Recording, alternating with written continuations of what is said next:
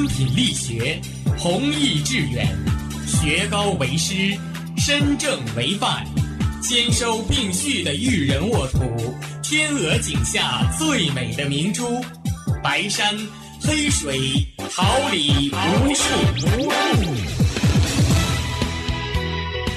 您正在收听的是哈尔滨师范大学广播电台，用声音技术生活，让声音雕刻未来。用声音记录生活，让声音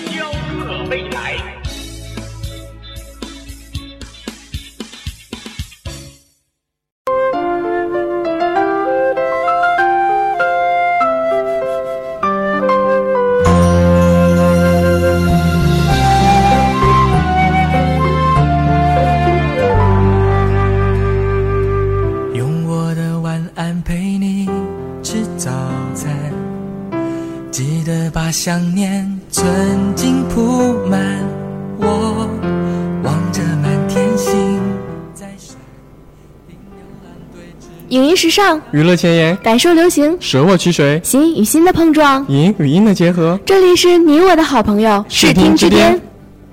看我的问候，骑着魔毯飞，用光速飞到你面前，让你能看到十字星有北极星作伴。少了我的手背当枕头，你习不习惯？你的望远镜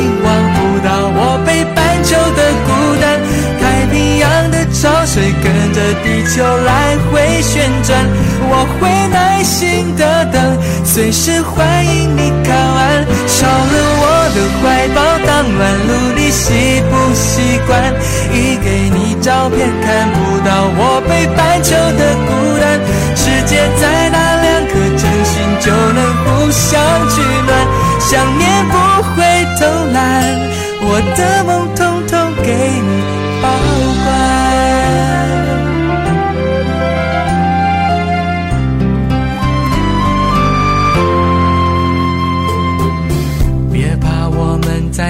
在地球的两端。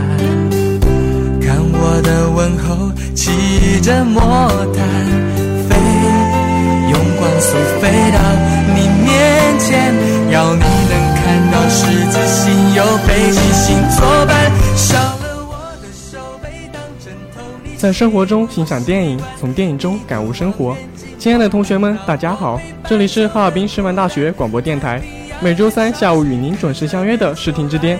今天带着小耳朵们登上列车的驾驶员是你的、我的、大家的好朋友芒果和布丁。小耳朵们，大家下午好！在今天的时光放映室中，我们将为大家带来一部奇幻喜剧 3D 电影《捉妖记》。山雄伟，海辽阔，景奇幻，灵感于《山海经》的故事，牵动起内心深处的感动。走进人妖共生的世界，观看善恶交锋的精彩。电影《捉妖记》以它独特的视角，赋予了妖善良的心灵，向人们展示了一个温柔绮丽的世界。是非清楚，心可见；天涯归途，不可期。让我们一起踏上这段玄幻的妖灵之旅。今天的 TV 剧好看，我们将为大家介绍一部悬疑又偏灵异的正能量网络剧《灵魂摆渡》。每只鬼魂都有未了的心愿，付出爱，得到爱。在帮助他们的过程中，主角冬青也疗愈着自身的伤痛。今天的动漫驿站将为大家带来一部宫崎骏的动漫电影《哈尔的移动城堡》，让我们一起感受苏菲从少女变成老太婆的忧伤，欣赏哈尔绚丽魔法的风采，倾听这一支穿越硝烟、拥抱和平的战地恋曲。就能互相取暖，想念不会偷懒，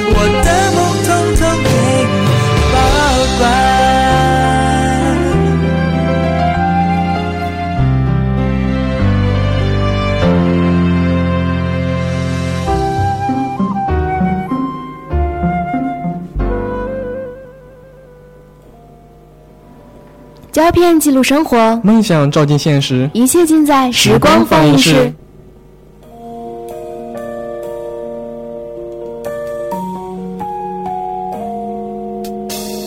Love 用色彩最美丽，用歌声最甜蜜，无法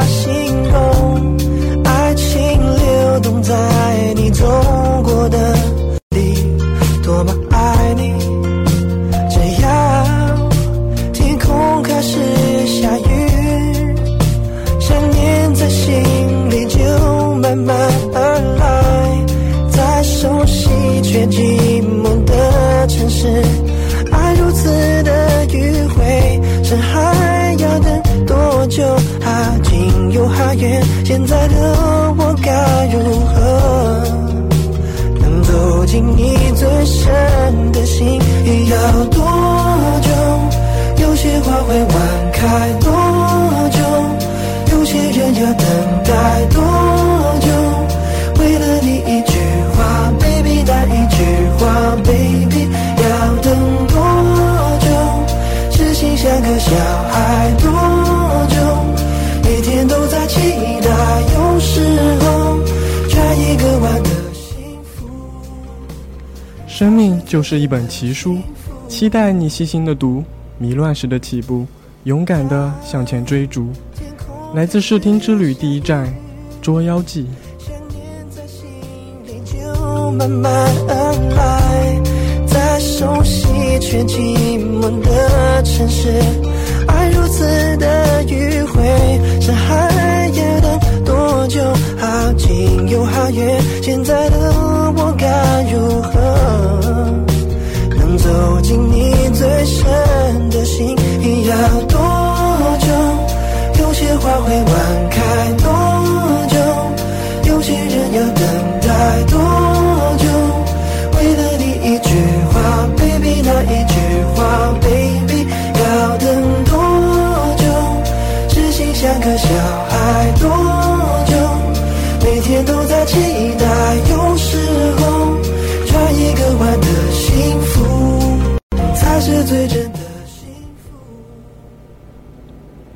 平凡的你遭遇了不平凡的事，当你被迫踏上一段征途，去履行一个诺言，当你去面对利益、情感和生命的抉择，你是毫不动摇、不忘初心，还是畏缩怯懦、保全自己？电影《捉妖记》给了我们正确的答案。《捉妖记》是一部由北京新时刻影视文化发展有限公司等投资出品，由史瑞克之父之称的华人导演许成义执导，白百合、井柏然等主演的 3D 奇幻电影。影片将真人表演和 CG 动画相结合，颠覆了传统的恐怖印象。主要讲述了小伙子天鹰阴差阳错地怀上了即将降世的小妖王，他被降妖天师小兰一路保护着，躲过各种妖怪。虽然二人渐渐对小妖产生了感情，小兰却明白，他只是为了把这只惹人眼红的小妖卖个好价钱。在人妖混杂的世界里，他们的命运牵动了无数观众的心。二零一五年七月二十三号，电影上映的第八天，票房突破十亿大关。七月二十六号，以十二点七六亿元的票房打破了泰囧所创造的十二点六七亿元的纪录，登顶华语电影票房冠军。八月八号揽入二十点四亿元票房，这也是国产电影首次票房突破二十亿大关。截至八月二十六号，累计票房达二十三点三亿元。这无不昭示着电影《捉妖记》成为我国电影领域的一匹黑马。其实电影《捉妖记》的故事很简单，井柏然一不留神怀上了即将降世的小妖王，助产婆兼保镖白百合力保小妖王降世。从阴差阳错的怀孕到角色设置，就知道电影走的是喜剧路线。故事有点低幼，好在加入了男人生孩子这样特别招女性观众血汗的情节。情节上的独具匠心，人物上的笑点不断，加上一流的特技效果，是电影取得成功和观众喜爱的基础。感觉真理。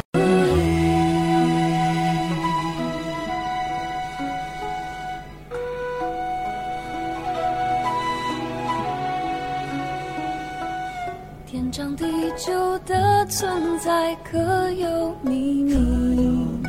桃花源的尽头是多少距离？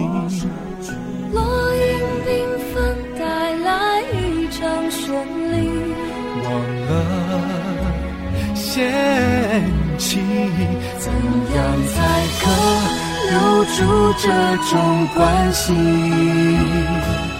别让它成为历史这天地，尽管称心如意，一朝岁月收拾，唯有梦里回忆。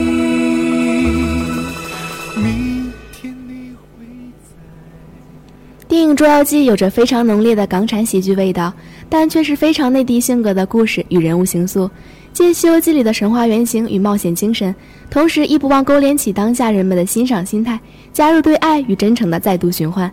从表层看上去，质感似乎与春晚式的商业片并无不同，然而台词动作内里蕴含的高度自嘲性的反转，能令人在连场笑料中感受到有所不同的思辨色彩。这部萌点与笑点齐飞的奇幻巨作之所以如此强势，更重要的一个原因就是萌妖胡巴的精彩亮相。小妖王胡巴拥有着萝卜的外表、活泼好动、柔软灵活的四肢、圆大呆萌的眼睛，还顶着一小撮嫩绿的小草。能说的语言只有一句“胡巴胡巴”，但却能通过多变的表情让人了解他，或欢喜，或悲伤，或狡黠的小心情、小心思。尽管是个动画形象。影片中却处处赋予他人的灵气，容易激起不同年龄层观众的共鸣。即使是对于竹高、胖莹、罗刚这样的小角色，影片也通过一系列情节让他们变得生动起来。竹高、胖莹通过歌唱诉说了自己心中的无奈，罗刚的心，然后夺路而逃。在顺天府，罗刚即将遇险，竹高、胖莹有情理解救，罗刚对他们感激涕零，成为第二个倒戈来帮助妖的天师。他们的相处让人觉得，无论是以人的形态存在，还是以妖的形态存在，潜藏在心底的良善才是最能打动人心的。人之初始，本性纯良。生长在永宁村的天鹰，胆小善良，做饭缝补无一不精，就是少了那么一点男子气概。从出狱妖后到养育胡巴，说是他教会了胡巴要心存善念，自立坚强，不如说是他自己学会了担当。懂得了顽强和昂扬。电影《捉妖记》中，宋天英性格上和行为上让人发笑的笑点与槽点，在结尾处他的英雄式转变中，全都变成了一种影射和共鸣。他像极了生活中的我们，渴望自我转变，希望为爱的人擎起一片蓝天。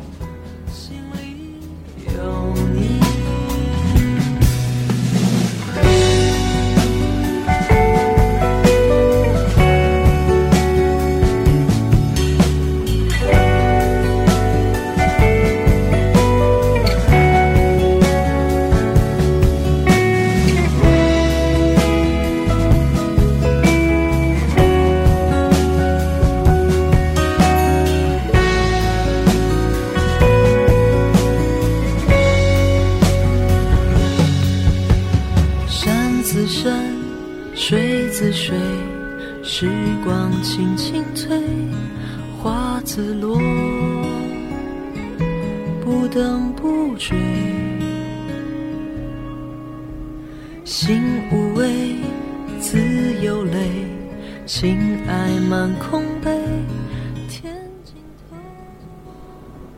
影片虽然是奇幻片，却远远没有停留在特技层面，很多细节都可圈可点。比如古代地图和实景结合的顺天府，恰到好处地渲染了古风气息；影片中的歌曲则渲染了人物的情感、圈的情境，旋律清新优美，歌词耐人寻味。尽管是流行风和乡村风的结合，但是丝毫不显突兀。影片中的搞笑情节一环接着一环，但是情感主线也是层层递进。动画和特技效果使得影片增添了许多奇幻色彩，却毫无堆砌之感。这些都使得影片不落俗套。值得一提的是，电影中包含众多大咖演员的客串加盟，曾志伟和吴君如饰演的一对妖夫妇恩爱非常。又搞笑十足，痛恨捉妖师，却在危急时刻有情有义，舍己为人。大药店老板娘汤唯见钱眼开，又打得一手好麻将，却在最后关头被感动，为天鹰和小兰指引方向。厨子天师姚晨让我们看到了当年郭芙蓉的影子，勾起了我们对过往时光的怀念。而电影中他的台词也表达了捉妖师的创业艰难，引发了人们奔波于生活的感慨和心酸。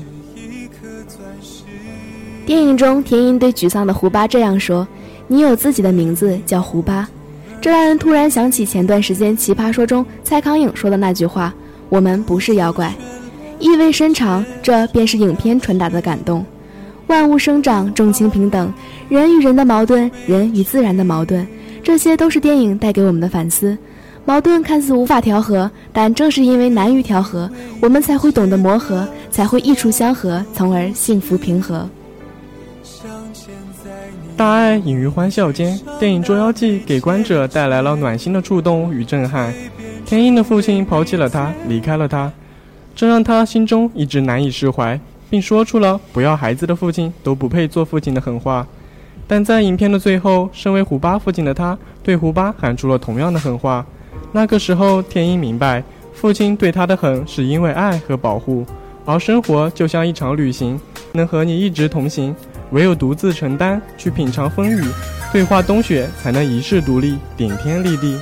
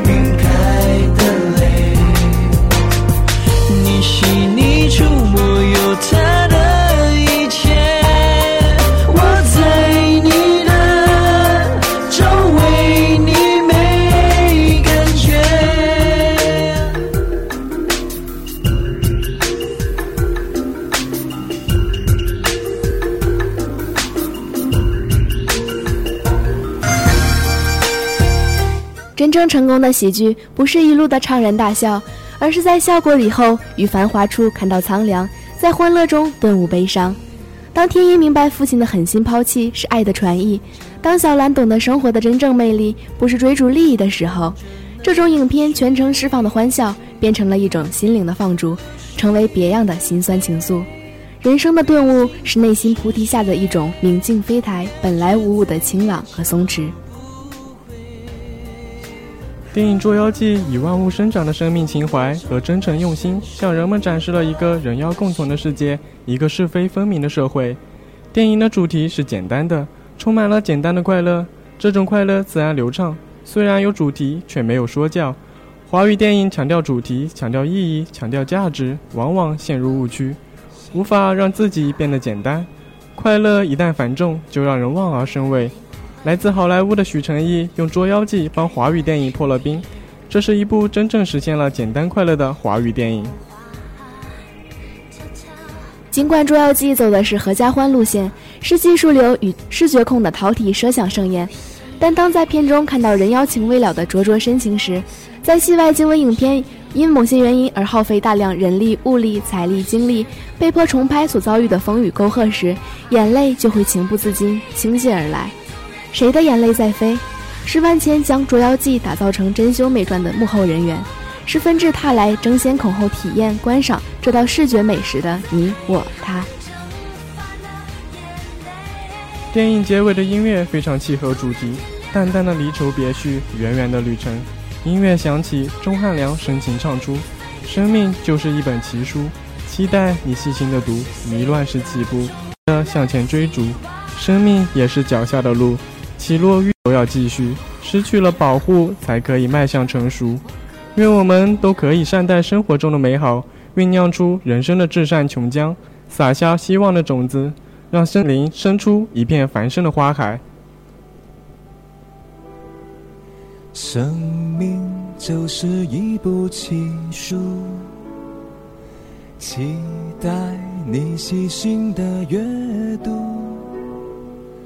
迷乱时起步，勇敢的向前追逐。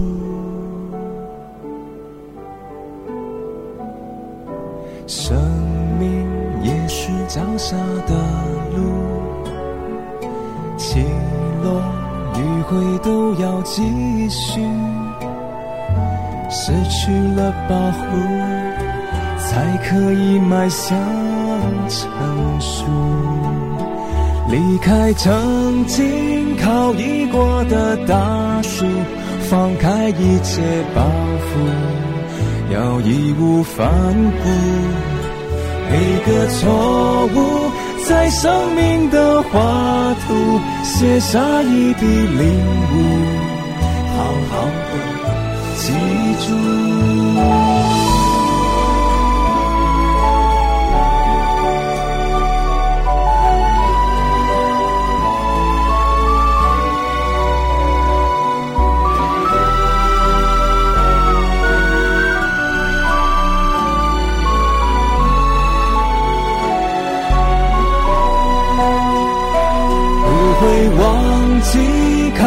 过的大树。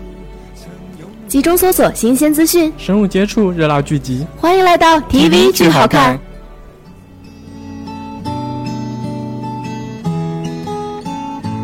如果你想定格时间，如果你还想回到年，同学会主题餐厅将是你的青春首选。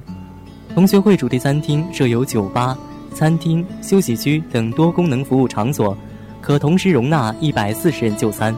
同学会致力于特色餐饮一站式服务，适合好友相聚等大小规模各种聚会。本店特色无水焖功夫鱼，创新视角，独家制作，车接车送，便利到底。同学会主题餐厅拥有专业团队，聚会全程跟踪录像，拍摄您的专属青春微电影，为您和您的朋友留下永恒的记忆。同学会主题餐厅地址：学院路与景观路交口丽景花园小区九 L 杠十商服，预订电话：幺三六幺三六三四幺二三，幺三六幺三六三四幺二三。我们与时间相守，做青春的一生恋人。同学会主题餐厅。你的专属聚会专家，改变外联扫街模式，足不出户拿到赞助，请搜索“赞助帮”公众号。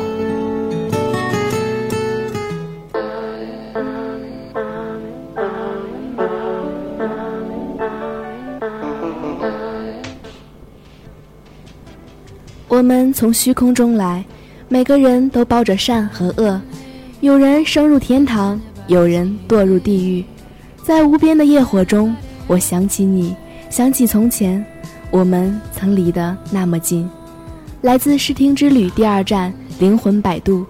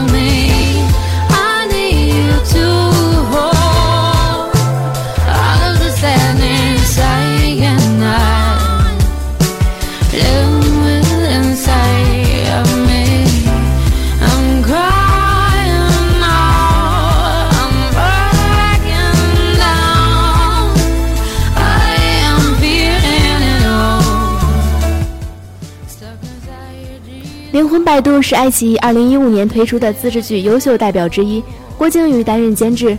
剧集主打灵异悬疑风格，由刘志阳、于毅、小颖主演。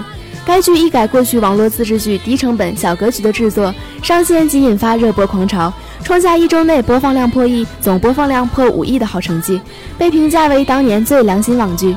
将温馨与恐怖杂糅，诉说了一个个关于人性和超自然力量的暖心故事。《灵魂摆渡》是一部恐怖悬疑连续剧。故事以赵丽为代表的冥界、冬青为代表的人界和王小亚代表的天界为主线。该剧讲述的是主人公有一双能看见鬼魂的眼睛。二十四岁的冬青是一个很普通的年轻人，准备考研究生，靠打工为生。他在一家二十四小时便利店做夜边营业员，而这家店其实是一间灵魂驿站。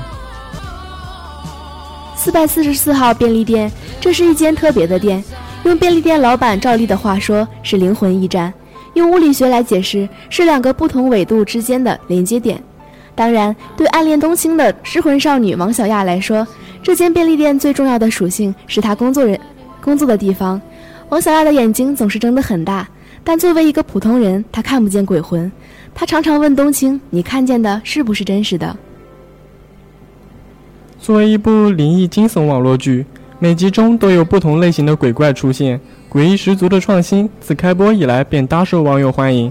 以流离于天人鬼三界不愿回归的灵魂们圆梦作为剧情主线，所表达的核心并非只是单纯的让人毛骨悚然，而是通过一个个小故事传达出人性的真善美，其中囊括了种种温情感人的情节，让人潸然泪下，更具有教育意义。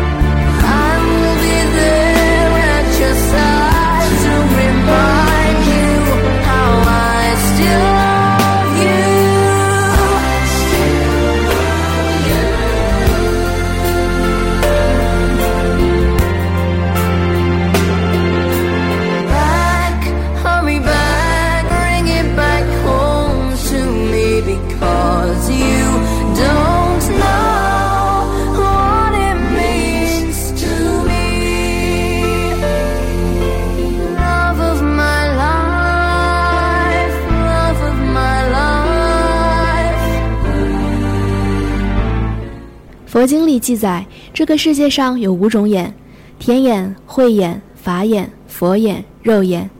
肉身之眼晦暗不明，见近不见远，见前不见后，见明不见暗。你看到的，你相信的，真的存在吗？各种各样的灵魂在深夜来到四百四十四号便利店，他们中有些人迷茫无措，有些人依依不舍，每只鬼魂都有心愿未了。冬青、赵丽、小亚三个人的三种性格，三个人的三种身份，三个人的一种善良，得到爱，付出爱，三个主人公的命运安排也在缓慢展开。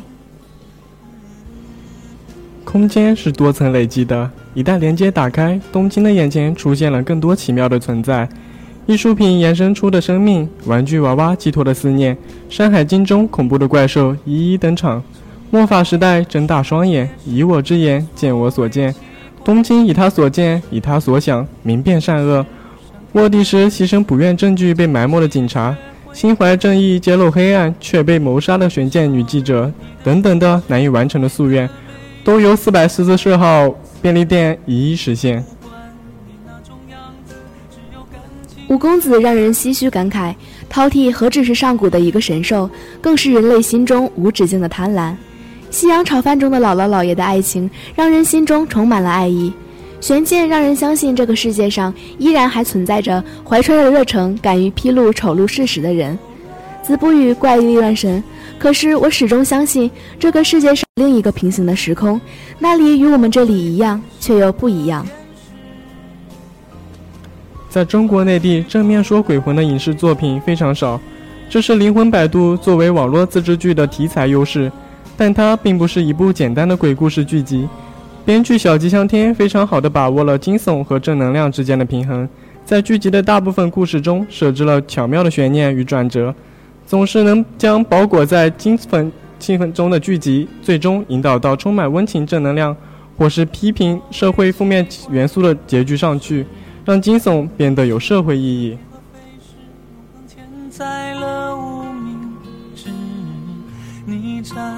所有空隙，没任何人的位置。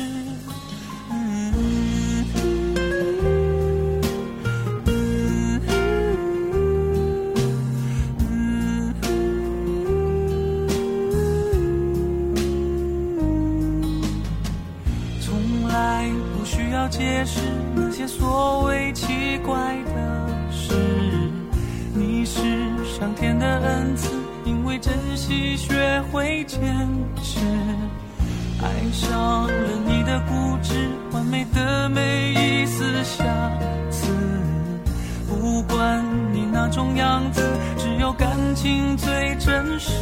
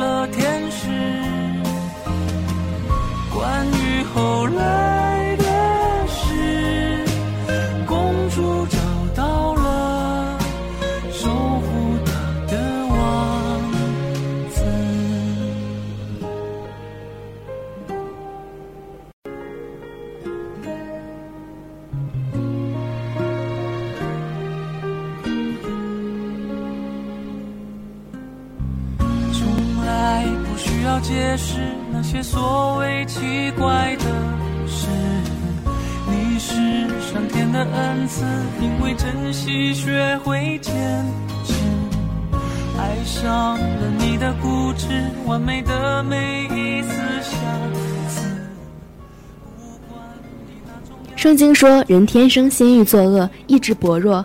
神便说，人需为自己的罪负责，因为他被赋予了自由的意志。而真心悔罪者，神便从他的身上把罪除去。网络剧《灵魂摆渡》中每一集的故事，都让我们看到社会的一小面，但是其映射的却是社会的一大面。这种电视剧你可能会害怕，但是害怕过后是深深的反思。它的可贵是反映了生活的真实，它的温情是展现了人性的善良，它的动人是高知了对于美好的珍惜。他们当中每一个人都不知道自己本身有多好，他们只想变成别人眼中想让他变成的样子。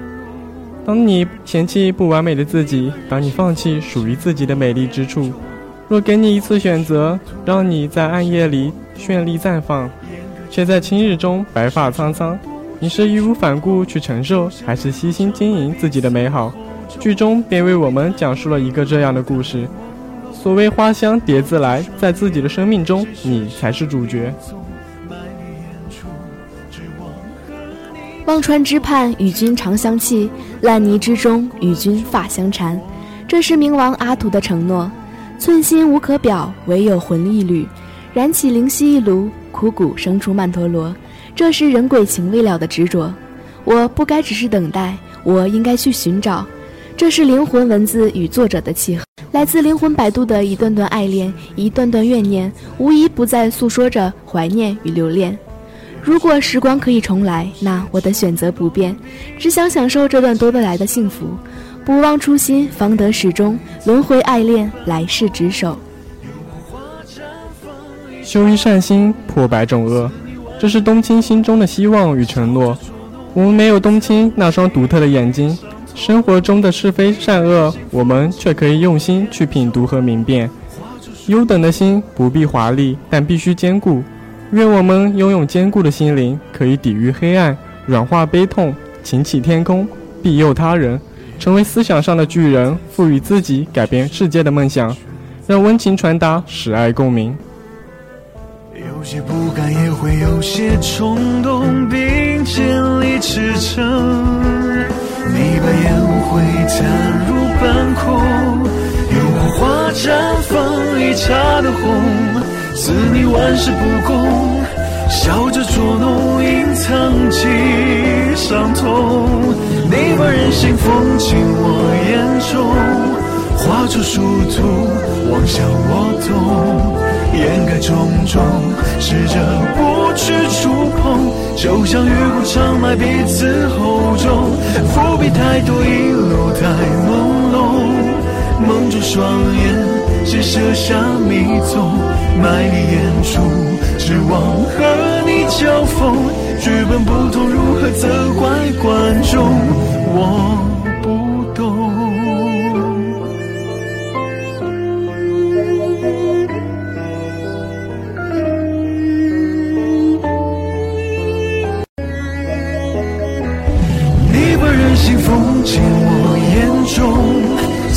静意，我想我懂。蛰伏重重，背影深处凝重，吞下雨骨撕扯于我喉中。伏笔太多，一路太朦胧，怎去打扰你气分整容？归途的路，我被风雪剧终，演好折磨，哪怕言不由衷。去打扰你气氛正浓？归途的路，我陪风雪剧中，演好折磨，哪怕言不由衷。你不懂。网络剧《灵魂摆渡》的成功之处来源于叙事角度的另辟蹊径，鬼味十足的故事情节，搞笑夸张又紧合时代潮流，反映社会问题，不仅点燃了观众心中的笑点，而且激发了观众思想上的共鸣，更是满足大多数观众喜爱惊悚又淡于惊悚的内心需求。最最重要的是，它像一场焰火，绽放之后，不止让你惊羡于它过程的绚丽，更铭记住了空中的回响，带给人深深的怀念和感悟。它虽是一部以鬼为主要题材的灵异片，但却在剧情中将国人遇到了社会事件的各种反应刻画的淋漓尽致。剧中老大爷摔倒时，有人围观，但却无人伸出援手，这是对现实社会中小部分人的真实写照。而冬青所代表的，却是社会主流文化所提倡的富有爱心和热情，在他人危难时及时给予他人帮助的这样一群人。显然，后者才是被社会所认同的。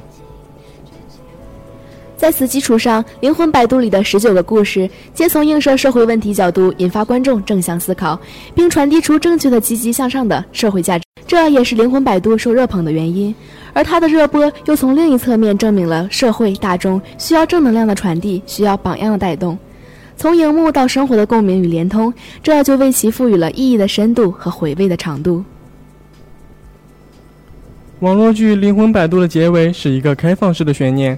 以一个重新轮回的构思，给观众带来了萦绕不去的疑问，这些都毫不怀疑地暗示着观众将有第二季上映。意犹未尽之下，又心怀期待，《灵魂摆渡》第二季于二零一四年十月二十三号正式开机，预计二零一五年第三季度在爱奇艺首播。延续第一部的剧情，冬青再次回到四百四十四号便利店，一段段细小的故事再次发生，谜底一步步慢慢揭穿。将温情继续到底。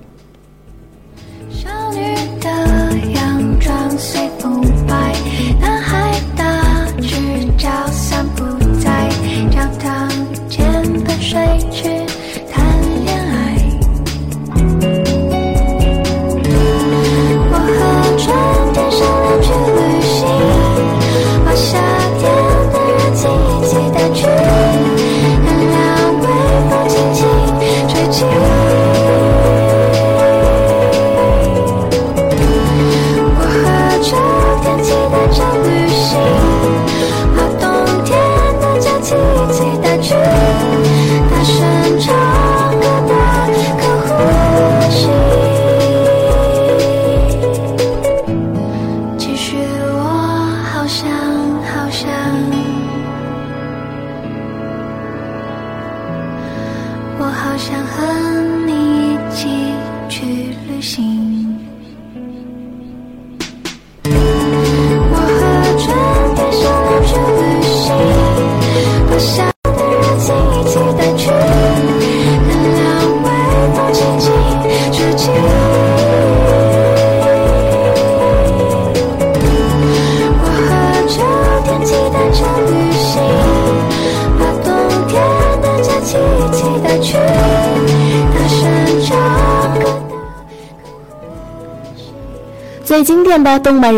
最精致的幕后制作。欢迎走进动漫驿站。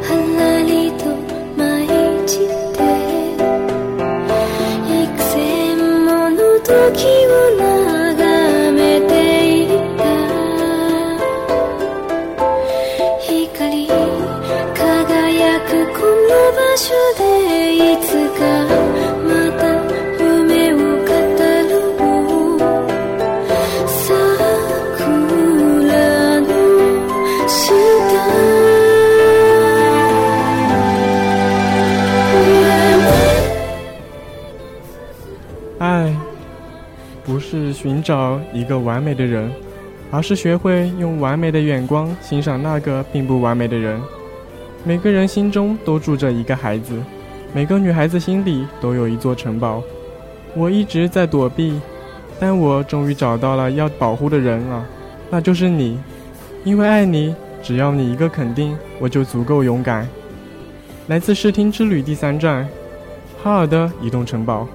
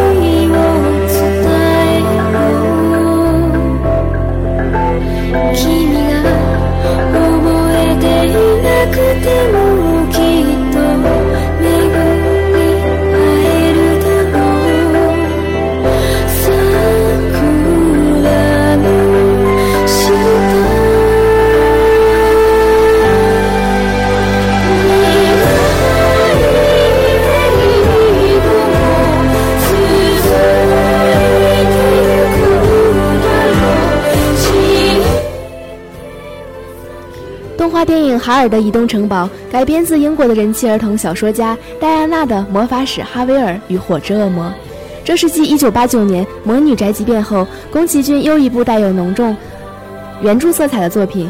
剧场版动画以战争前夜为背景，描述住在小镇的两姐妹，其中的大姐苏菲是位制作帽子的手艺人，但她却因此得罪了女巫，从18岁的少女变成了90岁的老太婆。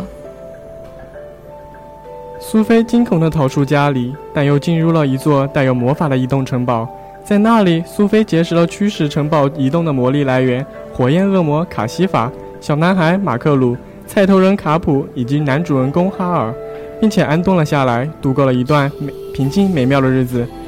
他和不能与人相恋但懂魔法的哈尔谱出了一段战地恋曲，并且和城堡里的其他人一起想办法解开身上的魔咒。影片画面细腻，配乐优美，配乐演员的表演也十分出色。这是一部制作精良的动漫电影，在本国与国际上广获赞誉。在日本的票房成绩也超越了宫崎骏的前一部作品，高达一百九十六亿日元。而其中最令人心动之处，就是苏菲因为受到诅咒而失去了青春的容貌，但依然坚强的生活，这令她赢得了所倾慕之人的爱情。而在情感的哈尔也克服了内心的怯懦和虚荣，勇敢地去面对责任和人生。同时，本片还把爱情故事设定在战火纷飞的背景之下，使之更为壮阔磅礴。貌似强大的魔法师哈尔，实际只是个躲在玩具丛中固执的做英雄梦的孩子。他常年孤独、伤痛缠身，并且自闭胆怯。苏菲虽然早感应到哈尔的悲痛，但她无法摆脱自卑，不敢靠近心上人。这个梦境充满哥特式的迷离气氛。意境深切悲凉，令人过目不忘。这部影片把心灵隐喻嵌入童话般单纯的故事框架，把爱、自由、和平的现代理念融入唯美抒情的诗意风格，令人耳目一新。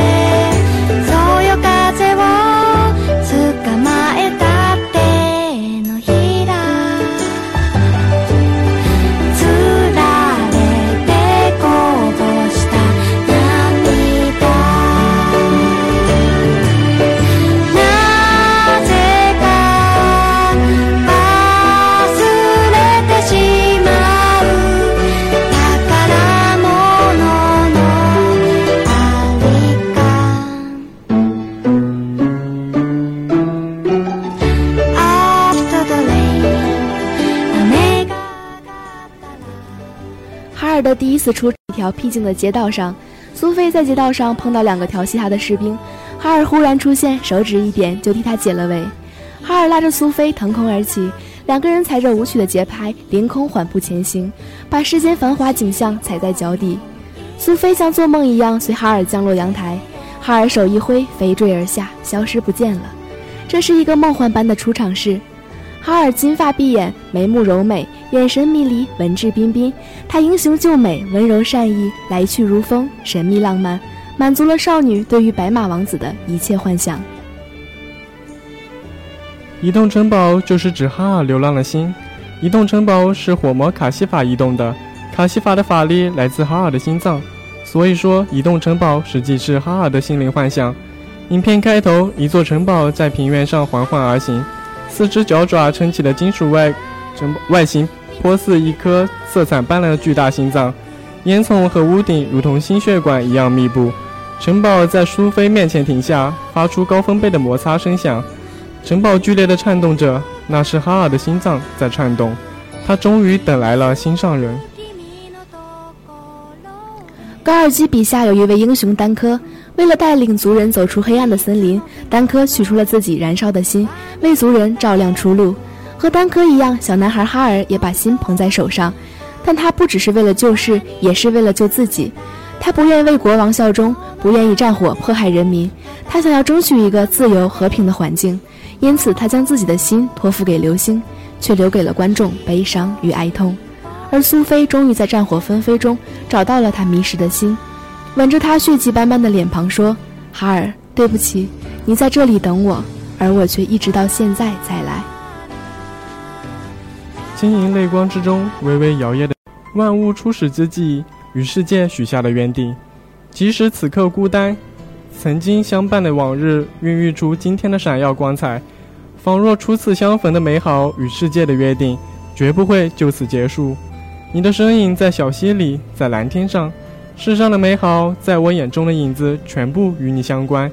优美细腻的画风，低回婉转的音乐，看了宫崎骏的动画，我们才知道，世上除了悲剧美，还有一种纯洁美。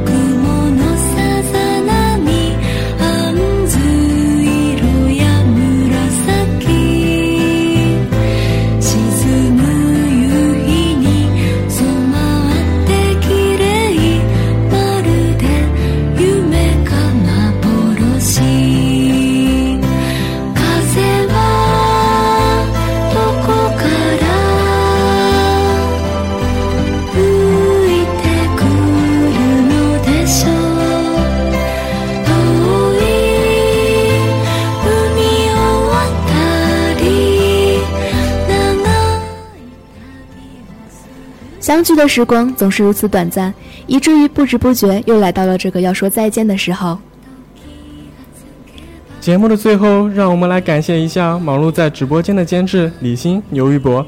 技术录音苏佳琪，综合办公室杨云东，还有小耳朵们的亲情守候。本期编辑尹晶晶，导播张萌，我是你的大家的好朋友芒果，我是你的大家的好朋友布丁，让我们下期视听之巅再见。